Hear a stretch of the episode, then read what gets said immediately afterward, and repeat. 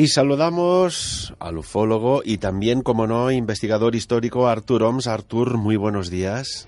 Buenos días, Ferran, y muy buena semana. Tengo que felicitarte por el programa que realizaste sobre Saint Germain. Vaya exitazo. Muchas gracias. El éxito es de los dos porque la verdad que quedó bastante bien y aportamos muchos datos. Y hoy ya les digo a nuestros amigos y amigas oyentes que el programa irá por el mismo camino.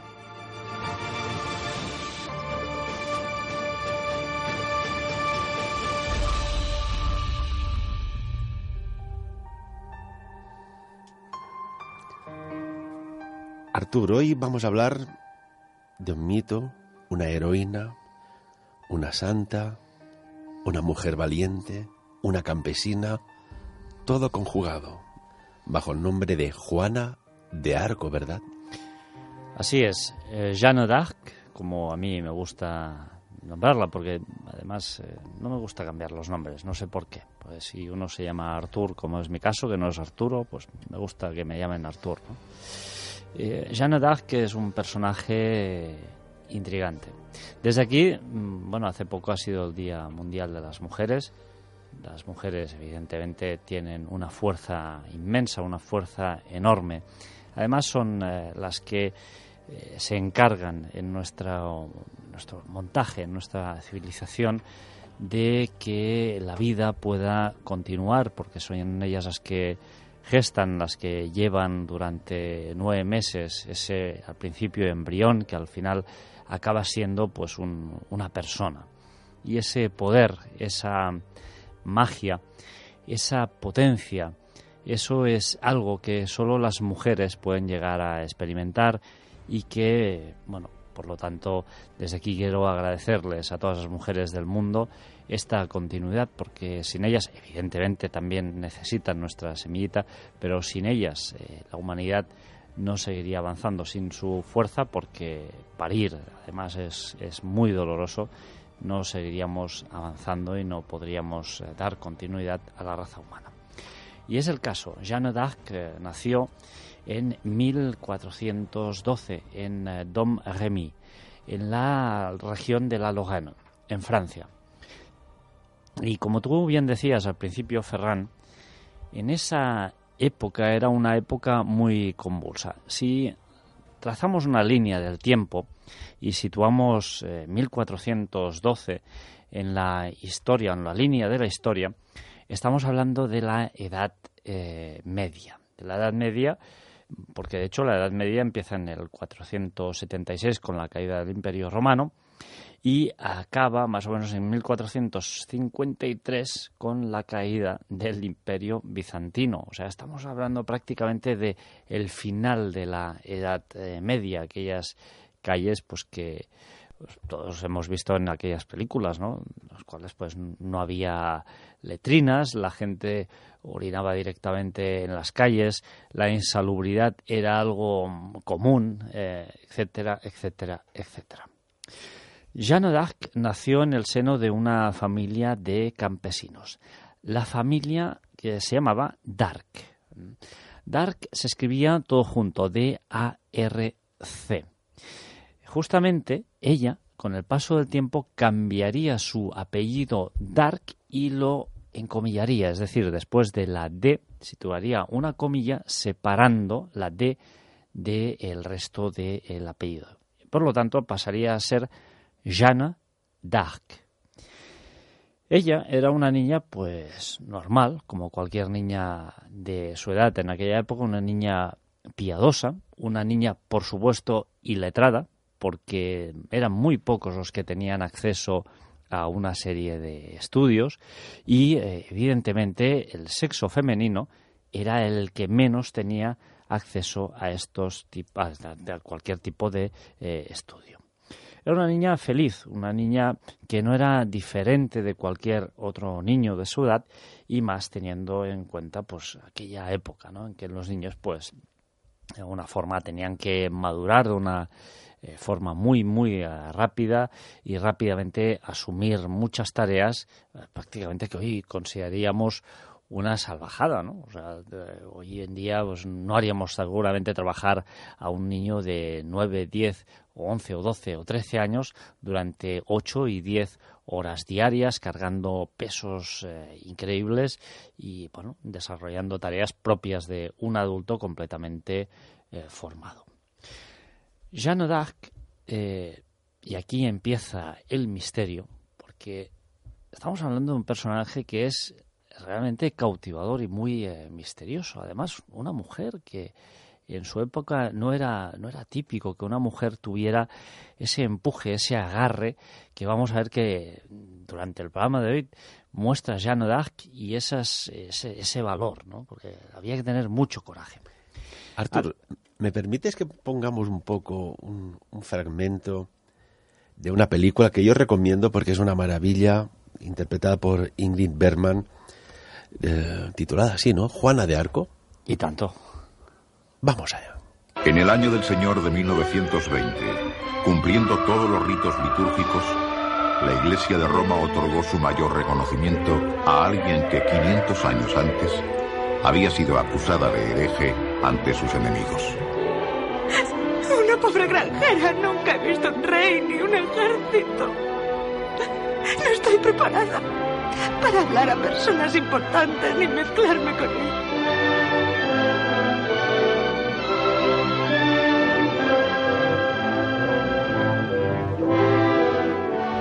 Supiste?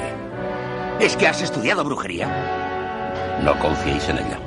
Si os digo cosas en secreto que solo Dios y vos conozcáis, creeréis que es Él quien me envía. No estoy seguro de que Dios quiera que sea rey. ¿Por qué va Dios a enviarme ayuda siendo yo como soy? Sed noble como siempre os he imaginado. Sed como Dios quiere que seáis. Sed como Francia os necesita.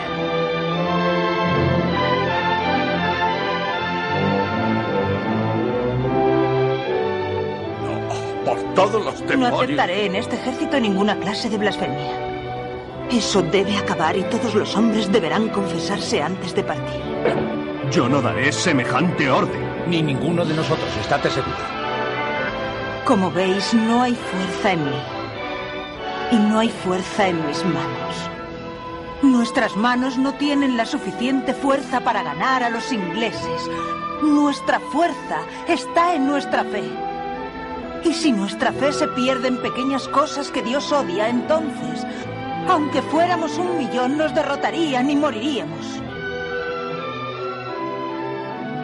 Ella no nos va a dirigir, estúpido. Va a cabalgar delante de nosotros como una especie de símbolo. Es una bruja, una hereje, una idólatra. Cuidado con equivocaros en vuestro juicio. Ya que en verdad es Dios quien me envía y estáis corriendo un gran peligro.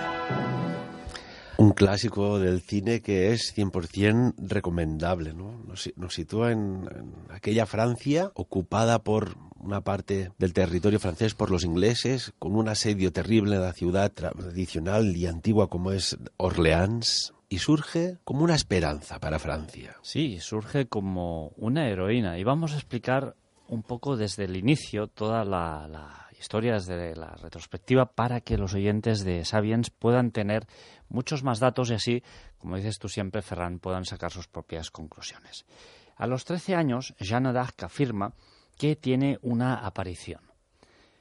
Y aquí viene el primer dato misterioso, porque luego hay, uno segundo que, que, daremos. Y además uno, si, mira las fotografías, bueno, las fotografías no, perdón, ¿eh? los retratos de Jeanne d'Arc en, en, que hay disponibles, verá que Jeanne d'Arc era una joven muy hermosa. O sea, no era una, una joven eh, muy hermosa con los cánones de hoy en día. O sea, era una persona que era totalmente diferente de, las mujeres que habían en su época eh, a partir de una cierta edad. Normalmente en aquella época el, canon de belleza era una mujer pues más bien oriunda, eh, con grandes senos, grandes atributos, eh, un peso mucho más elevado.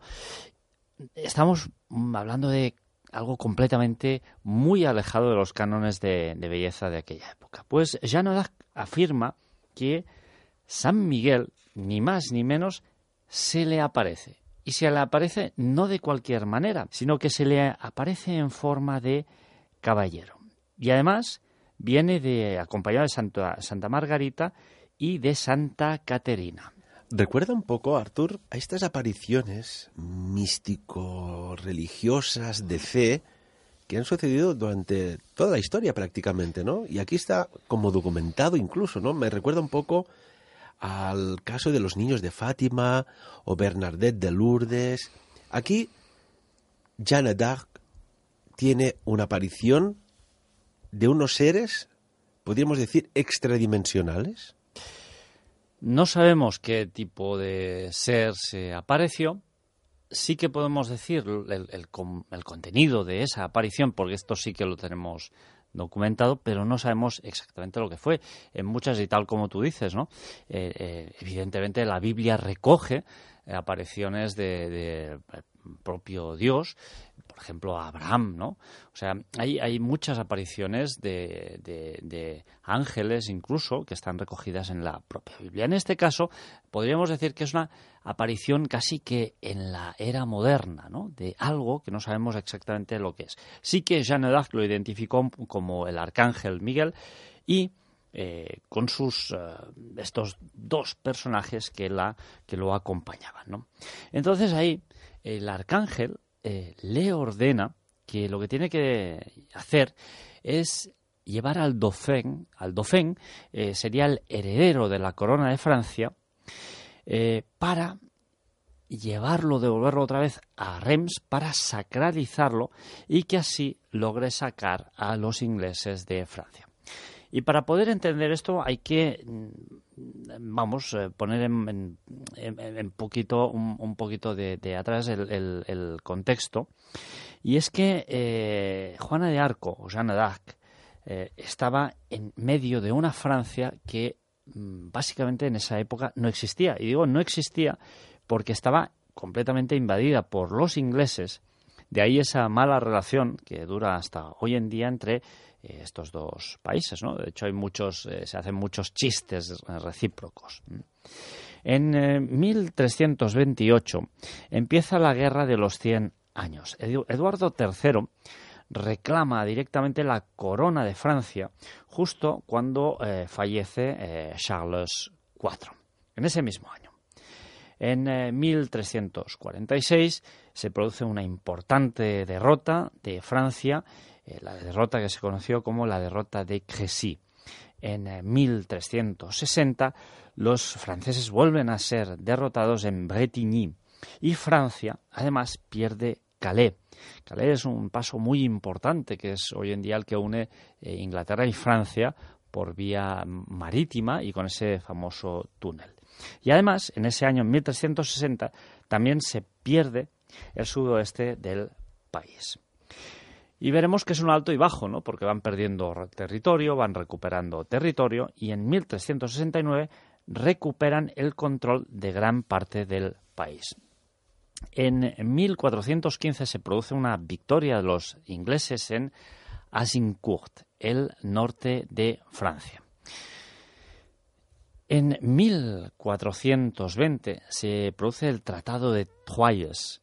Carlos VI hace eh, que Carlos VI hace con eh, Henry V eh, de Inglaterra, su heredero, y el heredero, de Carlos VI huye de Francia. Por lo tanto, aquí tenemos eh, ese momento donde se produce la huida del Dauphin, del heredero de Francia, porque Carlos VI nombra a Henry V de Inglaterra el heredero de Francia. En 1422 muere, muere eh, Carlos VI y el rey de Inglaterra, Henry V. En 1429, y luego hablaremos un poquito más profundamente de esto, Jeanne d'Arc libera Orleans. Vemos, estamos en un contexto eh, histórico muy bélico entre franceses y ingleses, con muchas bajas, muchas batallas repartidas por todo el territorio francés. Bien, volvemos a las visiones iniciales que tiene Jeanne d'Arc. poquito ya tenemos todo el contexto, sabemos que eh, incluso en 1429 Jeanne d'Arc libera Orleans. Jeanne d'Arc inicialmente no comenta estas visiones con nadie. Es decir, se las guarda para ella porque le parecen como que un poco extrañas y en esa época tú no podías ir alegremente por la calle y dirigirte a alguien y decir, oye, mira, he tenido una visión porque podías ser acusado de brujería y te quemaban directamente. O sea, eh, era, era algo bastante grave. Pero esas visiones que empezaron con 13 años se van repitiendo y ya con 16 años eh, ella no puede más y va a ver a su tío, Durand Laxart. Le explica todas estas visiones y al oír esto, lo que hace es que eh, toma a Jeanne d'Arc eh, con ella y se va a ver a Robert de Baudricourt, capitán de Vaucouleurs, la fortaleza vecina de Domremy. Cuando éste recibe a Durand Laxart, que es el tío de Jeanne d'Arc, le dice, mira, a ver, lo que tienes que hacer es darle un par de bofetones a esta mocosa y llevarla otra vez al lado de su padre. Porque esto, en fin, eh, va a acabar mal. ¿Cómo quieres que, que, digamos que está teniendo estas visitas? Porque mm, esto solo, solo puede ser obra del, del, del diablo. Baudricourt no sabía, evidentemente, que Jeanne d'Arc sería la que liberaría eh, Orleans. Al año siguiente, eh, Jeanne d'Arc, bueno, evidentemente su tío la devuelve a casa, y al año siguiente Jeanne d'Arc ve ella misma cómo los ingleses llegan a la región donde ella habita, la Lorena. Ella misma se tiene que refugiar en Neufchâteau con toda su familia. ¿Por qué? Pues sencillamente porque los ingleses desembarcan en esa zona y hacen auténticos estragos. Pero tal y como hemos dicho al principio, Jeanne era una mujer con una determinación increíble, con una fuerza de aquellas que hacen eh, vibrar a las personas. Hoy en día yo casi que te diría, Ferran, que Jeanne era una especie de coacher, o sea, era una especie de motivadora, eh, de, coaching emocional, porque era capaz de, de alguna forma, dar un discurso a una serie de personas y convencerlos para que siguieran su estela. De hecho, como hemos dicho, era muy eh, determinada y lo que hace es insistir en su misión y en su visión. Así que Baudricourt final eh, se ve forzado prácticamente, aunque un poco escéptico, eh, a eh, escucharla. Entonces, ¿qué hace? Pues bueno, la lleva a un cura para descartar, descartar que Jeanne d'Arc no esté posesa. ¿Qué hace? Le adjudica una escolta, entre ellos dos personajes, Jeanne de Metz y Bertrand de Poulengy, que además siempre, siempre, siempre, desde el inicio hasta el final van a ser fieles a Jeanne d'Arc, tanto Jeanne de Metz como Bertrand de Poulengy. Bien, aquí hemos relatado el primer suceso extraño que eh, de alguna forma podemos eh, ver en toda esta historia, que es esta, esta comunicación de eh, Miguel el Arcángel con dos personajes femeninos más con Jeanne d'Arc. Una comunicación que se mantiene y se sostiene por el largo de tres años. Bien. ¿Qué hace Jeanne d'Arc? Eh, pues bueno, eh, lo que hace es eh, partir con este séquito que le ha asignado el, el Baudricourt, el señor Baudricourt, y ella se viste de hombre. Acordémonos de este detalle se viste de hombre, porque este detalle va a ser determinante en la conclusión o cómo acaba Jeanne d'Arc. ¿Qué hace ella? Pues con estas dos personas más se va a la búsqueda del Dauphin. El Dauphin, recordemos que era el heredero al trono. El heredero de Charles VI. Eh, se dirige concretamente a la fortaleza de rey, La hora ha llegado en que la voluntad de Dios Uy, algo, algo se ha colado por aquí, me parece. Se dirige a Chinon. Allí tenemos otro hecho muy extraño. Fíjate, Ferran, que cuando Jeanne d'Arc llega a Chinon, ella no ha visto jamás a, al Dauphin, ella no sabe cómo es el heredero de la corona, no sabe ni quién es y lo reconoce. Lo reconoce. ¿A ti no te ha pasado nunca que en una determinada circunstancia tienes que ir a cierto lugar o conocer cierta persona y algo, una fuerza te, se, se arroja hacia ti inefablemente y te dice, este es el lugar donde vas sin haber pisado nunca ese lugar, a mí me ha pasado, o esta es la persona que tienes que conocer sin haberla conocido jamás, pero hay algo, una wifi universal de la que hemos hablado muchas veces. Estoy totalmente de acuerdo contigo, Arthur, porque esto que se le llama la llamada, hay personas que tienen que ir a unas áreas geográficas del planeta porque parece que les resuene. Mucho sucede con Egipto, con unas zonas concretas de Egipto. Otras sucede con personas. Tienes que conocer una persona que no sabes ni dónde está, ni de qué trabaja, ni cómo puedes contactar. Y de repente se alinea como una wifi, muy bien el ejemplo, en tiempos modernos, y de seguida piensas y aparece. Algo sucede en el mundo. Y, y cuando, por ejemplo, Jeanne d'Arc, Juana de Arco, ya decía que a los 13 años escuchaba una voz de Dios. Realmente me pregunto yo si estaba canalizando algún tipo de fuente, de, una, de cloud, una nube de información, unos registros acásicos que hemos hablado aquí, Arthur, que le teledirigían una serie de mensajes muy concretos. Hablabas de, de que sin conocer quién era el delfín, el dauphin del rey, que se presenta ya con toda la corte real. ¿Y qué sucede? Pues eh, eh, Charles VII, o sea, el que tenía que ser el heredero de Charles eh, VI, se queda perplejo. Se queda perplejo porque no entiende cómo Jeanne d'Arc lo reconoce. Este señor con una cara decrépita, apagada, oscura, con un rostro desanimado, un semblante compulgido, eh, mantiene una entrevista, una entrevista que es secreta a día de hoy. El, contenido de esta entrevista es secreto a día de hoy. Nadie sabe de qué hablaron Charles VII y Jeanne d'Arc en esa entrevista que mantuvieron los dos.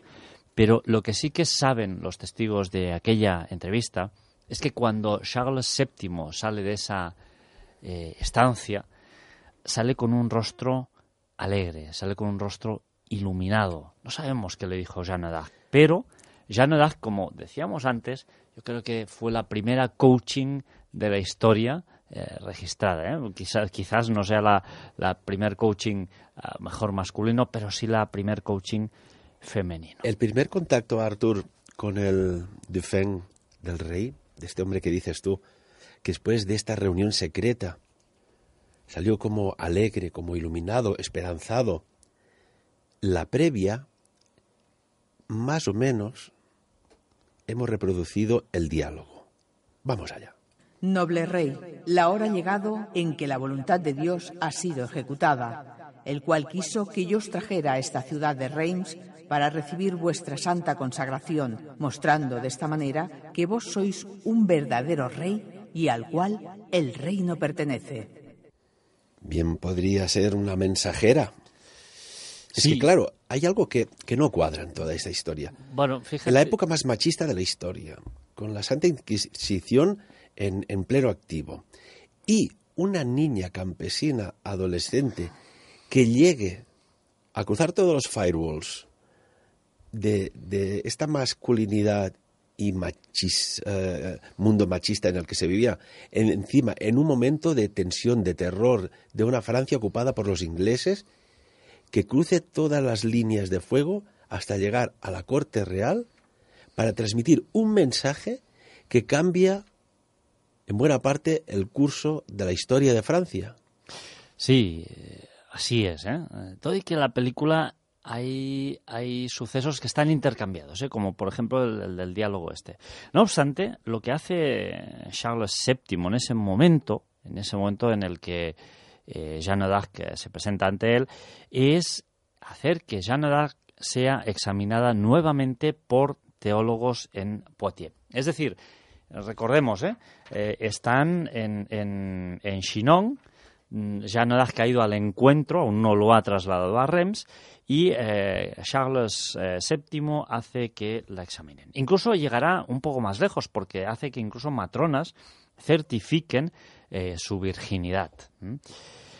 Charles VII, al acabar estas verificaciones, le da una armadura y la autoriza con algunos hombres a eh, socorrer el último convoy que él mismo había enviado a Orleans y que además estaba en graves dificultades. Aquí hay otro dato muy curioso y hay eh, mucha simbología en lo que ella va a hacer.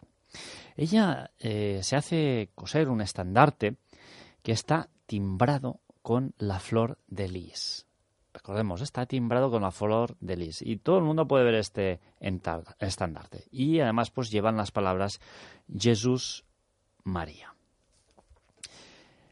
Eh, en toda guerra uno tiene que tener un, estandarte y otro elemento muy importante, que es la espada. ¿Qué espada tendría Jeanne d'Arc? Recordemos eh, que Jeanne se había vestido de hombre.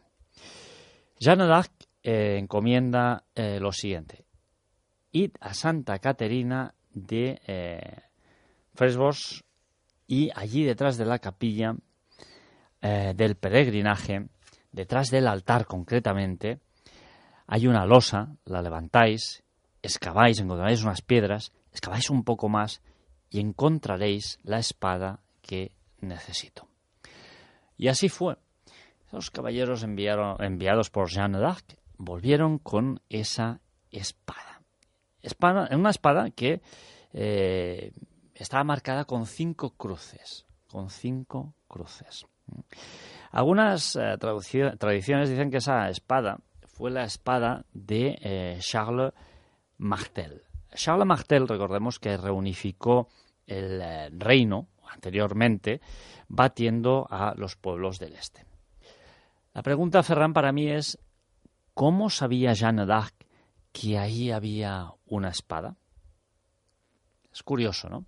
Tenemos que ella recibe unas visiones, sin conocer al Dauphin lo identifica sin ningún tipo de problema y además, además ella sabe la ubicación exacta de una espada de la cual nadie tiene conocimiento y además pues indica muy muy concretamente ese lugar. Que si no recuerdo mal, en el pomo de esa espada estaba cincelado la, palabra, o, las dos palabras, homodei, hombre de Dios. O sea, con, un alto, podríamos decir, componente eh, de fe. Sí, y además, fíjate que esa espada no se ha encontrado. O sea, a fecha de hoy nadie sabe eh, dónde está esa espada ni cuál es el lugar donde, donde se ubica. Es decir, es como si igualmente cuando estaba desaparecida, cuando Jeanne d'Arc la encontró, volviera a desaparecer una vez esta espada haya cumplido su misión. Cuando Jeanne d'Arc llega a Orleans, eh, Orleans está al borde de la rendición. El duque de Orleans está preso y lo que hace Jeanne d'Arc es entrar secretamente en la ciudad defendida por el hermano del duque, un hermano bastardo, eh, y un, es que se llama un tal Dunois.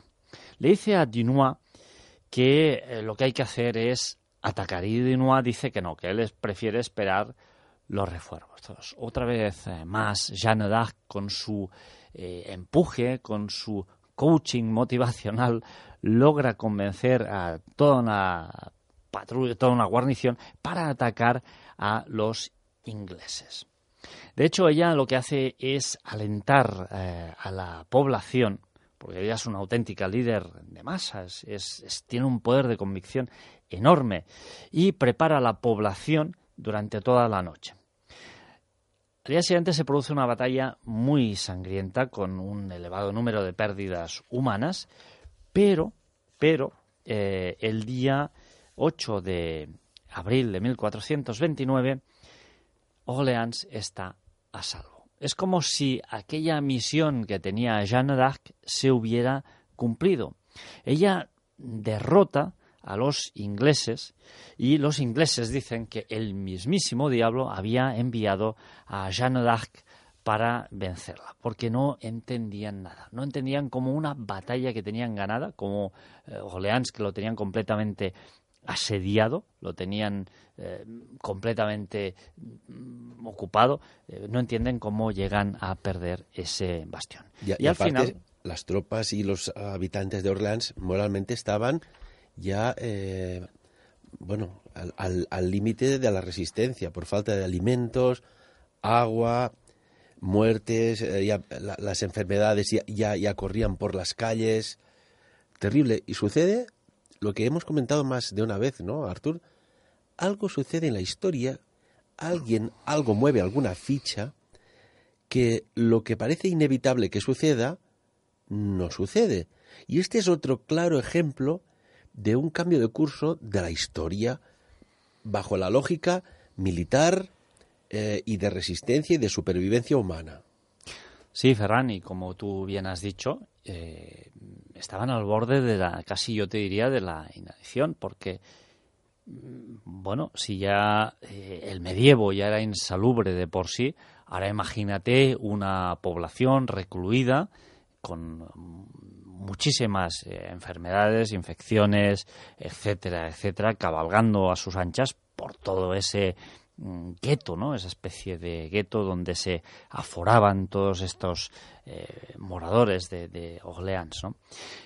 A partir de ahí, de esa victoria, a Jeanne d'Arc se la conoce también como la Pucelle d'Orléans o la Virgen de Orleans, porque ella era virgen, o sea, eh, incluso las, las matronas, recordemos que antes de partir, eh, el, el, el lo que hace es comprobar si eh, Jeanne d'Arc era, era, virgen y además pues la hace examinar por teólogos en, en Poitiers.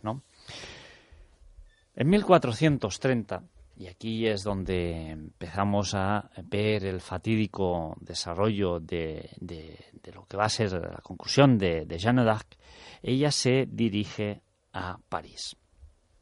Se lleva a cabo un asalto eh, que se llama en, en, en Porto Saint-Honoré, y ella, además, pues recibe varias heridas, ¿no? Y una de ellas eh, en, la, en la pierna.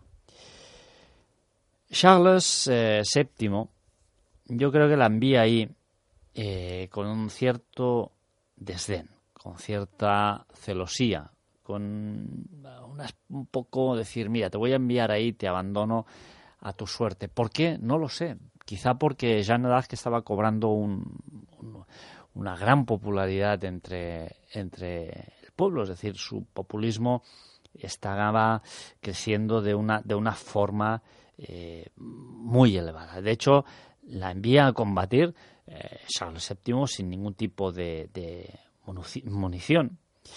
Y eh, bueno, el, día de Pascua es aclamado en Melun, los, que es aclamada ahí en, en sobre todo ser aclamada, los refuerzos tan esperados que tenían que llegar de Charles VII no llegan.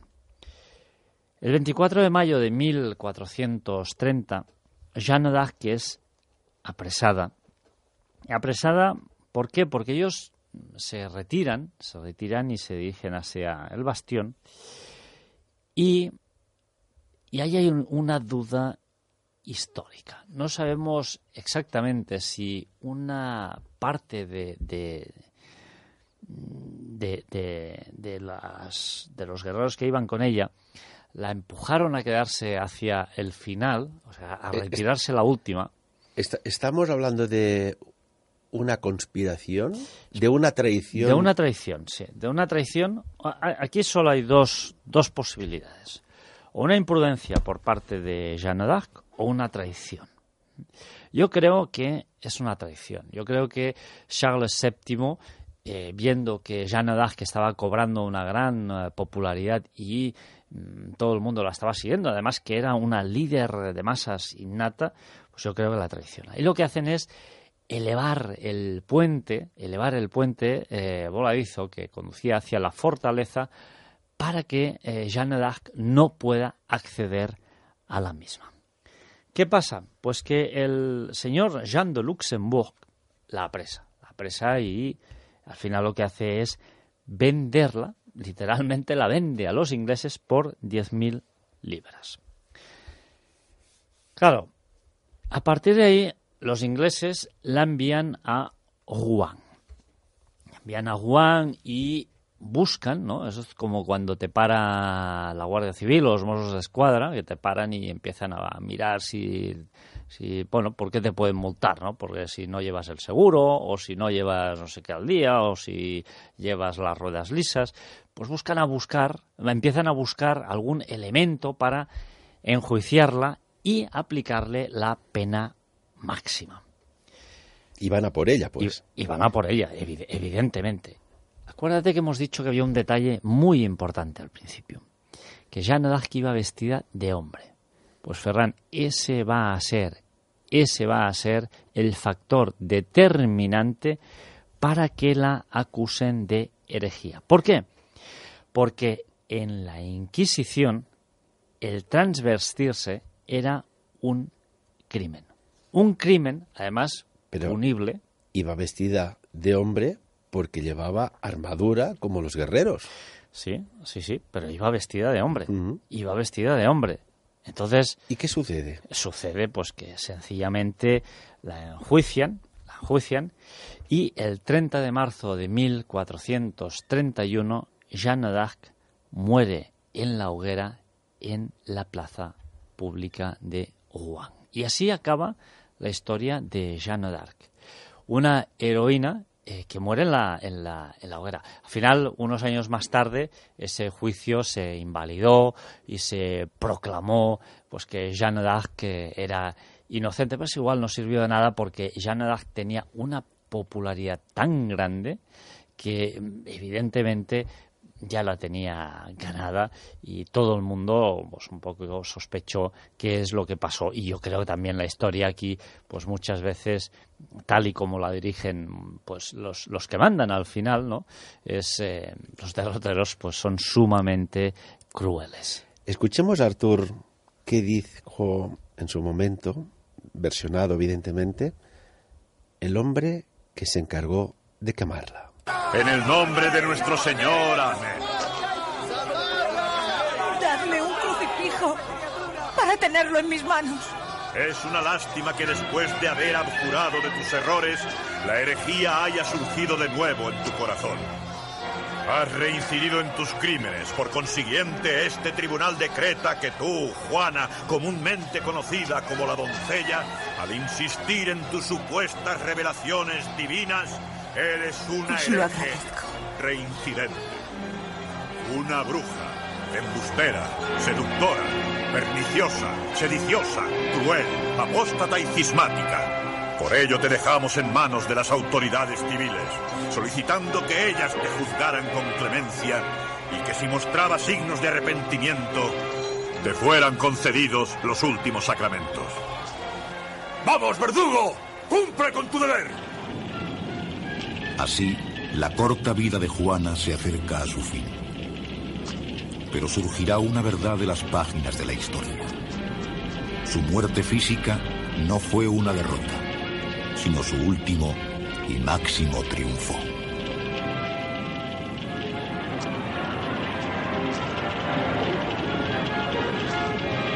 Padre, rezad por mí.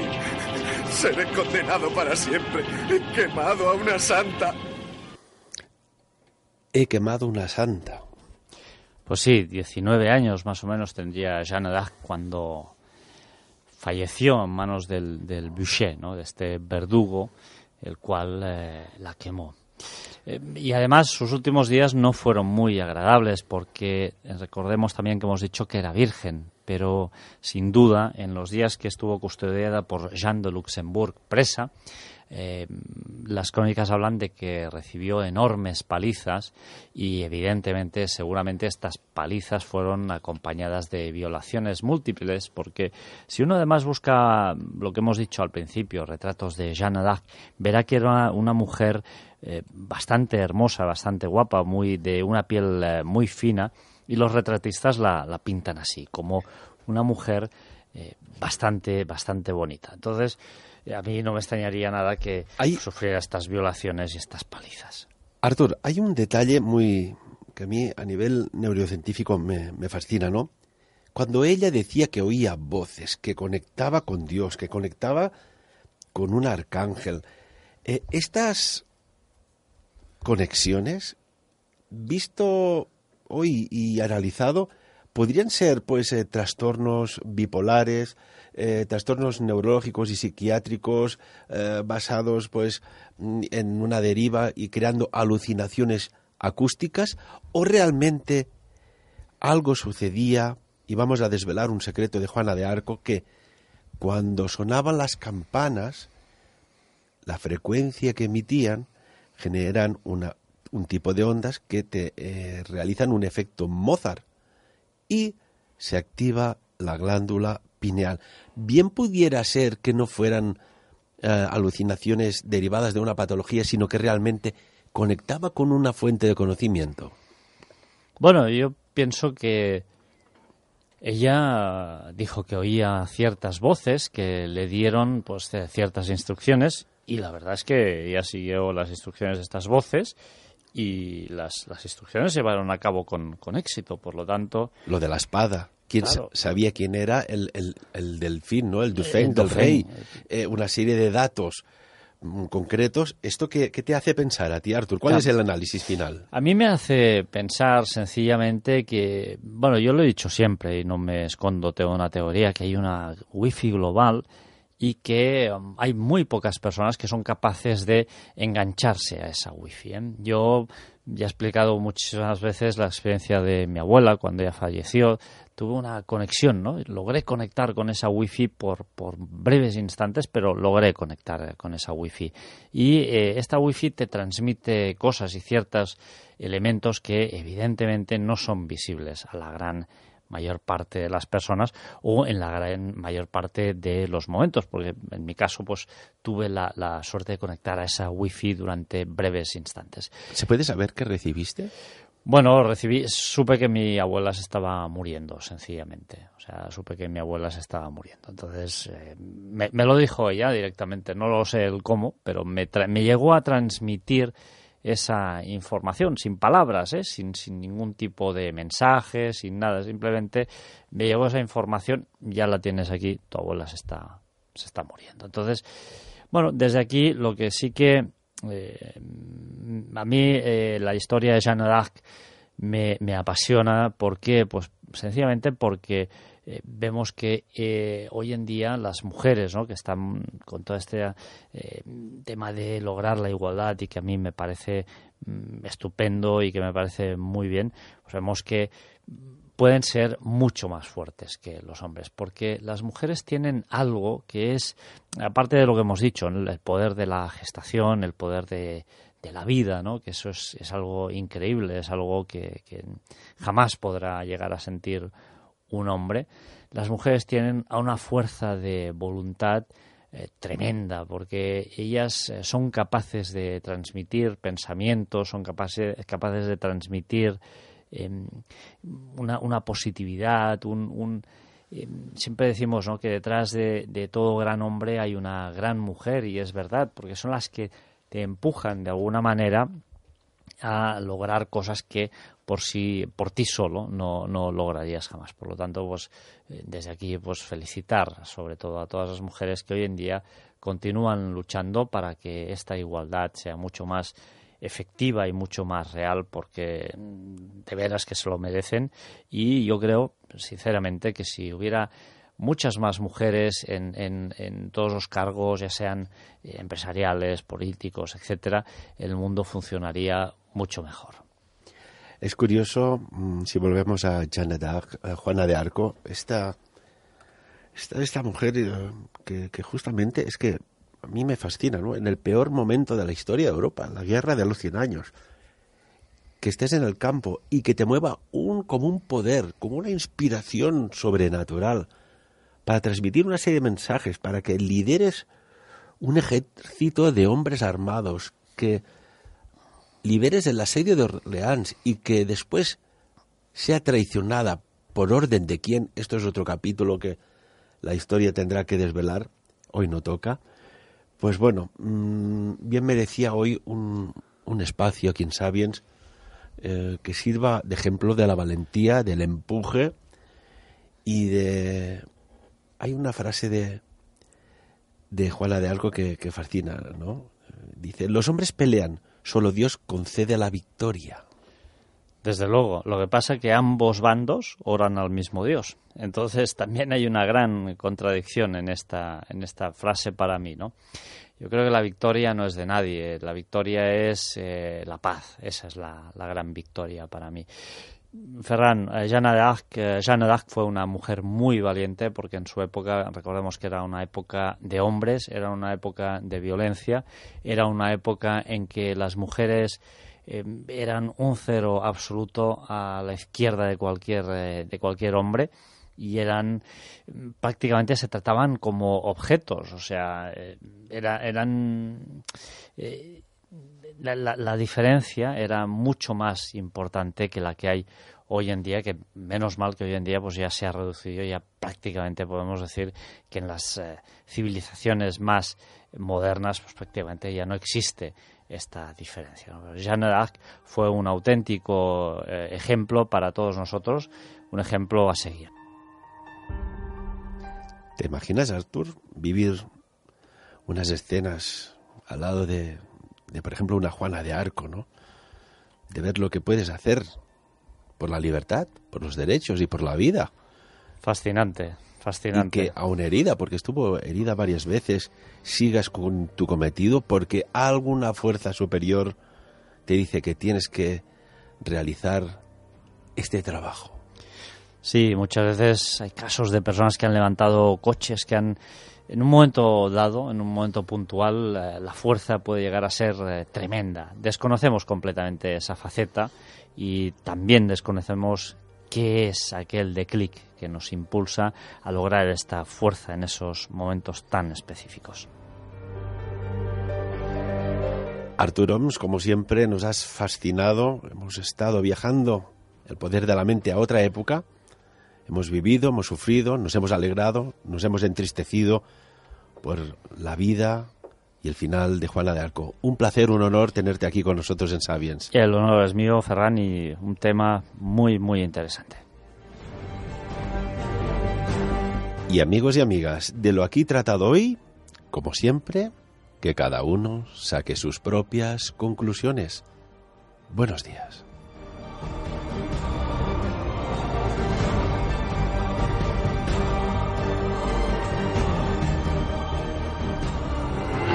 Sabiens. Dirigit i presentat per Ferran Prat.